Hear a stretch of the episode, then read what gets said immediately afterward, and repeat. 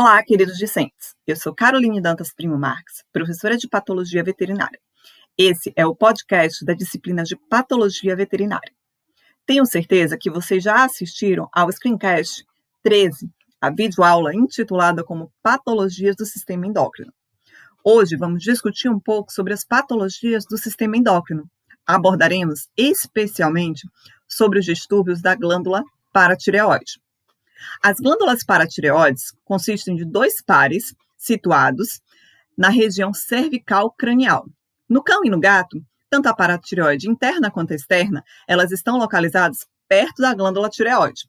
Já em outras espécies, como suínos, elas possuem apenas um único par de glândula. As glândulas paratireoides, elas são compostas predominantemente por células principais, em diferentes estágios de atividade secretória. O paratormônio é secretado pelas células principais.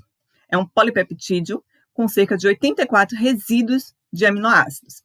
As células secretórias das glândulas paratireoides armazenam pequenas quantidades desse hormônio pré-formado, mas elas são capazes de responder a pequenas flutuações na concentração dos íons de cálcio e, assim, alteram a velocidade de secreção hormonal. Ao contrário da maioria dos órgãos endócrinos, que estão sob um controle complexo, as glândulas paratireoides apresentam um sistema de controle de retroalimentação, baseado primariamente na concentração dos íons de cálcio no sangue. A ação geral do paratormônio sobre o osso é mobilizar o cálcio das reservas esqueléticas para os fluidos extracelulares. Em resposta ao paratormônio, ocorre um aumento na atividade dos osteoclastos e os osteócitos. O paratormônio tem um efeito rápido e direto também sobre a função tubular renal, levando a uma diminuição na reabsorção de fosfato e fosfatúria. A vitamina D3 é um outro hormônio envolvido na regulação do metabolismo do cálcio e na remodelação do esqueleto. Os metabólitos ativos de vitamina D3 aumentam a absorção de cálcio e fósforo Assim, mantém as concentrações adequadas desses eletrólitos nos líquidos extracelulares necessárias para a mineralização da matriz óssea. Do ponto de vista funcional, a vitamina D3 provoca a retenção de íons minerais. Dentre as alterações patológicas das glândulas paratireoides, podemos verificar o hipoparatireoidismo. O hipoparatireoidismo é caracterizado como uma secreção deficiente ou reduzida de paratormônio. O distúrbio ele tem sido reconhecido mais frequentemente em cães. O hipoparatireoidismo idiopático em cães adultos geralmente está associado à paratireoidite linfocitária. Nesse caso, há uma degeneração das células principais, responsáveis pela produção do hormônio, e uma substituição por tecido fibroso. As lesões iniciais consistem de um infiltrado linfoplasmocitário com hiperplasia nodular. O tecido glandular tende a ser substituído por linfócitos e fibroblastos. Outras causas de hipoparatireoidismo incluem a invasão e destruição da glândula por neoplasia, sejam elas de origem primária ou de origem metastática.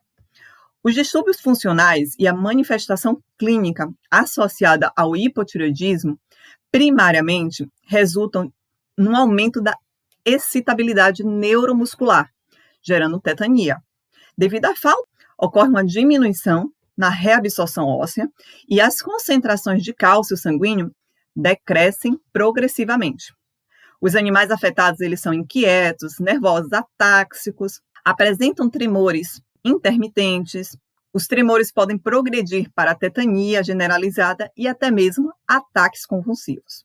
Já o hiperparatireoidismo ocorre quando há um aumento na secreção de paratormônio, que pode ser secundário a desequilíbrios nutricionais, ocorrendo comumente em gatos, cães, alguns primatas não humanos, equinos, aves, répteis, Tais desequilíbrios ocorrem quando há dietas com baixas concentrações de cálcio ou em dietas com excesso de fósforo, com concentrações de cálcio normal ou abaixo do, do ideal. O resultado significativo é a hipocalcemia, que estimula as glândulas paratireoides. Uma concentração sanguínea elevada de fósforo contribui indiretamente para a estimulação da paratireoide, através do decréscimo das concentrações sanguíneas de cálcio. Em resposta a uma hipocalcemia induzida pela dieta, as células principais elas sofrem um quadro de hipertrofia e entram em hiperplasia, apresentando um aumento no citoplasma, que fica levemente eosinofílico e vacuolizado. As organelas envolvidas na síntese proteica e no acondicionamento desses produtos, elas tornam-se também mais desenvolvidas. Já no hiperparatireoidismo secundário, a doença renal crônica é caracterizado pela produção excessiva de paratormônio em resposta a uma hipocalcemia crônica. Quando a doença renal ela é acentuada, há uma redução nos índices de filtração glomerular. Consequentemente a isso, o fósforo ele torna-se retido, desenvolvendo assim um quadro de hiperfosfatemia. O aumento da concentração sanguínea de fósforo contribui para o estímulo na paratireoide, baixando assim as concentrações de cálcio. A doença renal prejudica também a produção de vitamina D3 pelos rins e assim diminui o transporte intestinal de cálcio, aumentando a mobilização de cálcio do esqueleto. Todas as quatro glândulas da paratireoide entram em uma acentuada hiperplasia das células principais. Os ossos apresentam graus variáveis de osteodistrofia fibrosa generalizada. Bom, pessoal, por hoje, o nosso podcast finaliza por aqui. Espero que vocês tenham gostado.